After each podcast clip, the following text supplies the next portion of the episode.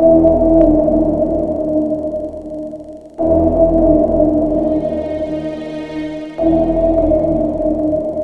a todos.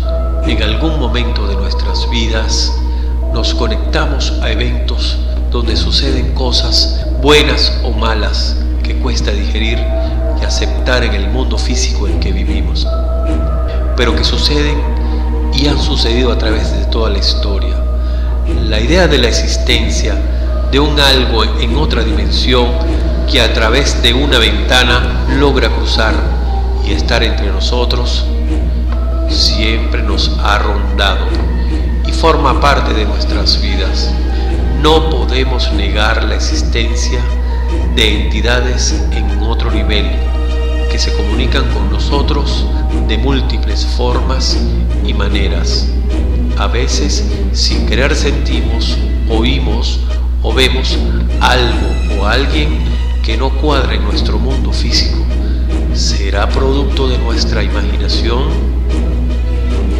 ¿Será una forma heredada ancestralmente en nuestros genes? Lo cierto es que ellos están ahí, nos observan, nos advierten, nos protegen, nos amparan.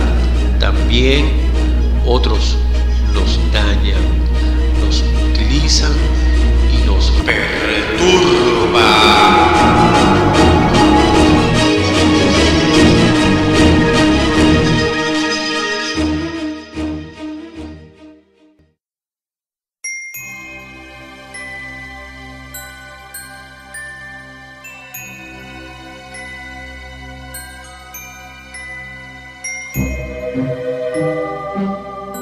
Lo que les voy a contar no es ficción, tampoco producto de la imaginación. Muchos fuimos los testigos presenciales de los hechos allí ocurridos y que aún existe una gran interrogante al pensar si todo fue casualidad o una fuerza superior desencadenó una serie de eventos en busca de resultado. Oigan con mucha atención.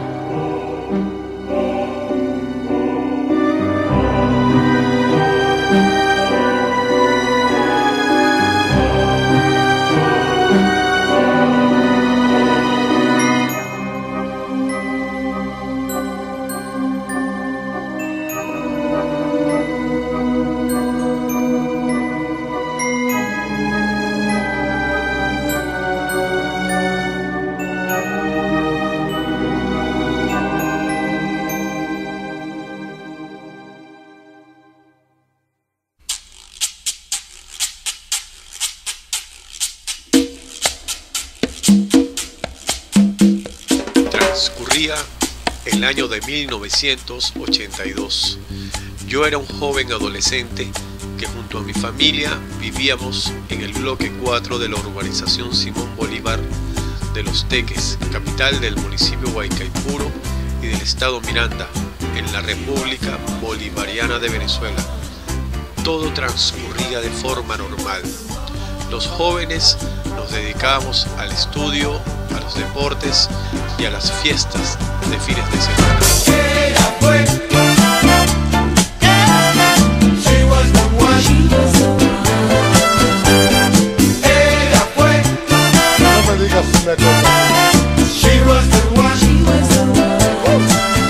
Fueron buenos tiempos, nuestros padres dedicados a sus empleos y quehaceres cotidianos. La ciudad de Los Teques está ubicada entre montañas a una altura de 1200 metros sobre el nivel del mar, famosa por su excelente clima que oscila entre 19 y 24 grados de temperatura. A finales de año puede bajar a 14 grados en las madrugadas y se hace muy recurrente la neblina o niebla acompañada de una brisa fuerte con garúas débiles.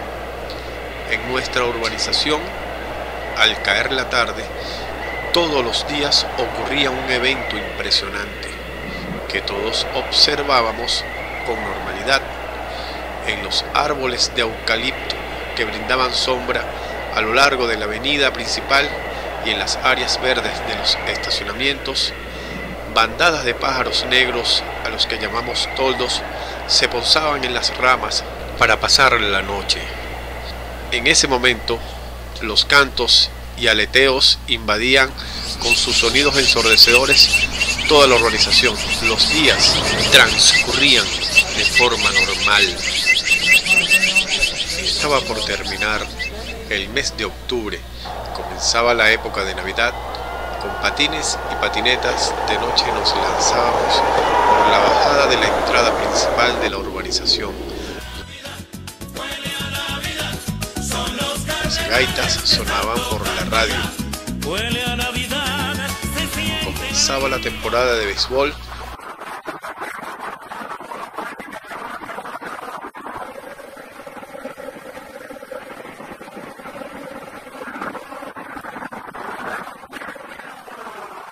Eran tiempos de alegría, época de frío, de lloviznas, vientos y neblina. Un viernes, ya pasadas las 12 de la madrugada, junto a una de mis hermanas, mirábamos una película de terror por televisión. Mis padres y otros hermanos dormían. De pronto, el primer evento extraño. Afuera escuchamos por la avenida un aullido o llanto femenino muy escalofriante. Un perro o una mujer emitía un lamento suave, desesperado, muy triste, bajo, pero envolvente. Se oía lejos y a la vez muy cerca. Enseguida se me erizaron los pelos. Impactados mi hermana y yo nos vimos las caras y la expresión fue, ¿escuchaste eso? Bajamos el volumen del televisor, la urbanización extrañamente se hallaba en completo silencio. Solo se oía las ramas de los eucaliptos movidos por el viento y el tétrico lamento cada cierto tiempo. Nos asomamos por la ventana a ver qué o quién emitía tan escalofriante aullido o lamento, pero la avenida estaba completamente sola.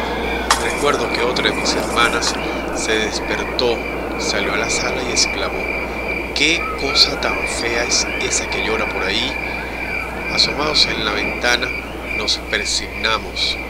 Comenté, eso debe ser un perro que dejaron solo en un apartamento.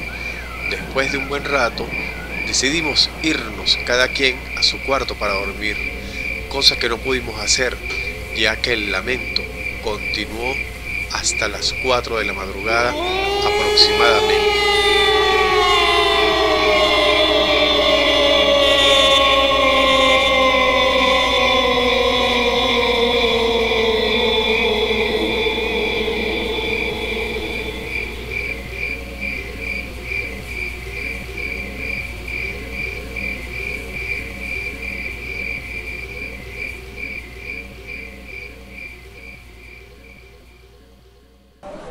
Al llegar el día, el comentario general en la quincalla y donde quiera era lo ocurrido.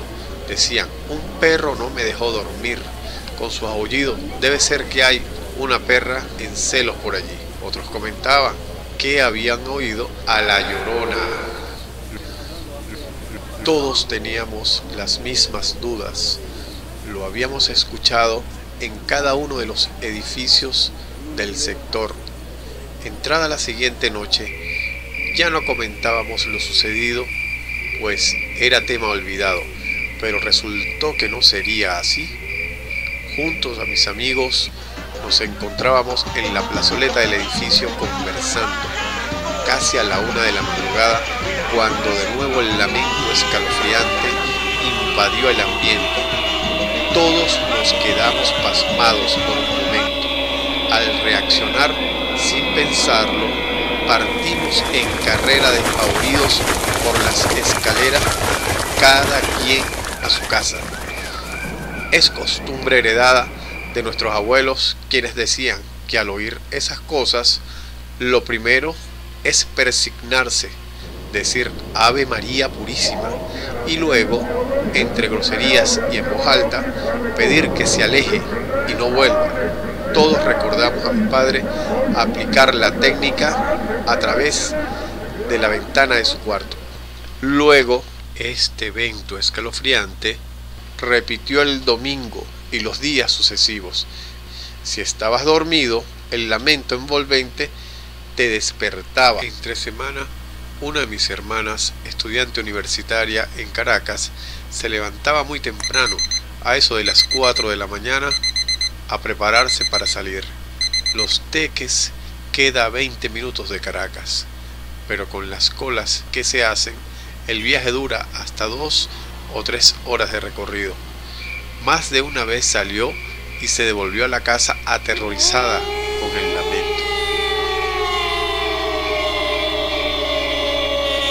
Con mis amigos, una semana después de los eventos, decidimos quedarnos despiertos en la plazoleta a esperar a que el lamento comenzara para ver si era un perro o la llorona. Pasadas las 12 de la noche, con mucho frío y neblina, nos encontramos conversando cuando de pronto oímos el lamento escalofriante muy cerca de nosotros y al no ver nada ni nadie que lo emitiera, al igual que la primera vez, salimos en carrera por las escaleras a nuestras casas muertos de miedo. Desde esos últimos días del mes de octubre en 1982, cuando comenzó todo, una extraña sensación se sentía en los alrededores. Entramos en noviembre y el lamento seguía casi que a diario, entre 12, 12 y media y hasta las 4, 4 y media de la madrugada, se dejaba escuchar. Una tarde estábamos jugando futbolito. Sucede el segundo evento extraño. Un niño vecino, quien para ese momento tendría unos 11 o 12 años de edad, se nos acerca y nos comenta que ha visto a una mujer sin rostro, de cabellera larga, por las noches de madrugada llorar en la sala de su apartamento y que ya se lo ha comentado a sus tíos y a su abuela, personas con quien vivía, pero ellos no hicieron mucho caso. Le comentaron que era producto de su imaginación y que eso era un perro. Nosotros, típicos jóvenes, entre bromas, comenzamos a asustarlo, diciéndole que era la llorona y que se lo llevaría porque comía mucho, ya que era gordito, que rezara todas las noches y que rebajara. El tercer evento extraño ocurrido fue una madrugada cuando el llanto escalofriante rompió el silencio por todo el sector y los pájaros negros, los toldos, volaron en bandada por cientos, causando un ruido estruendoso y terrorífico, abandonando sus nidos y ramas para nunca volver.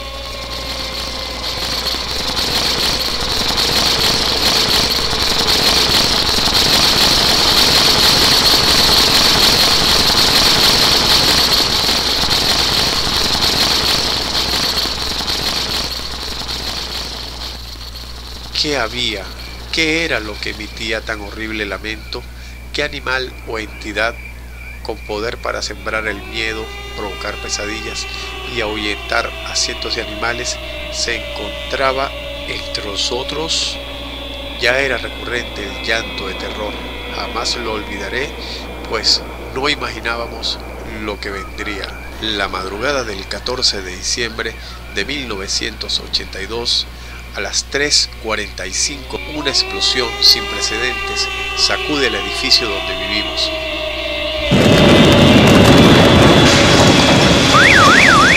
Se oyen piedras caer en la avenida, en estacionamientos y sobre los carros.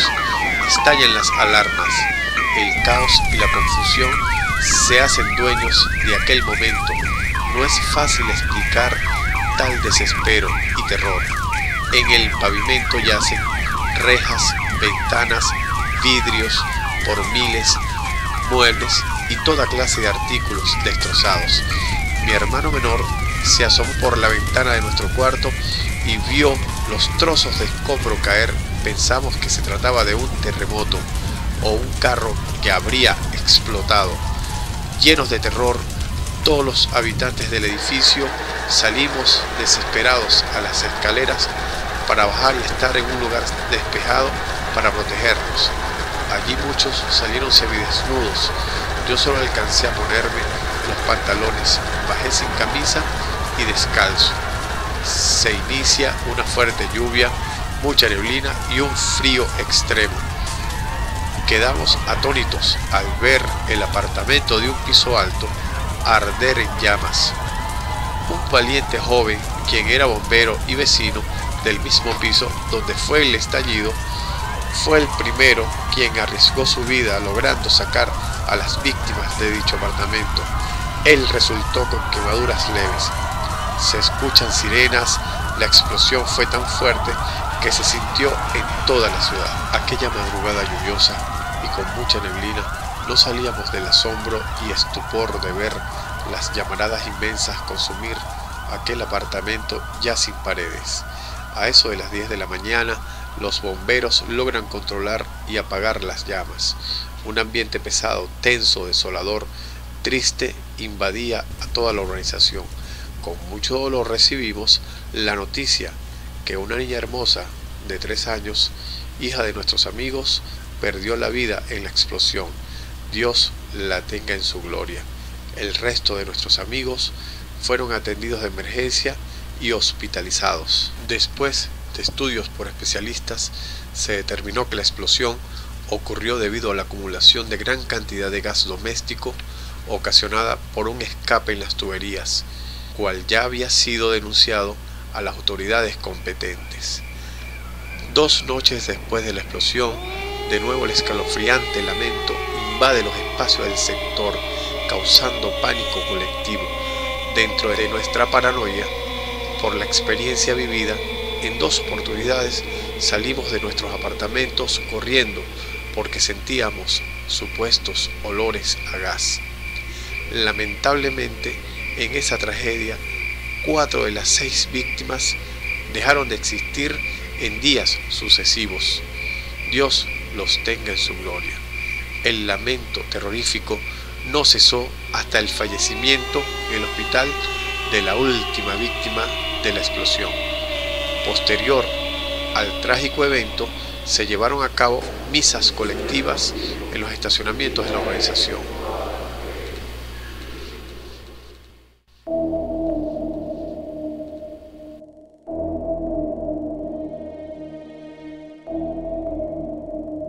¿Qué entidad se posó en aquella urbanización durante esos días? Sus horrorosos lamentos serían para advertirnos de lo que vendría o serían los que provocarían tal tragedia y se llevaría a nuestros amigos. Eso nunca lo sabremos. Otra cosa, ¿habrá alguna explicación científica del caso? ¿Qué dirán los escépticos de estos eventos escalofriantes? Lo que me resta por decirles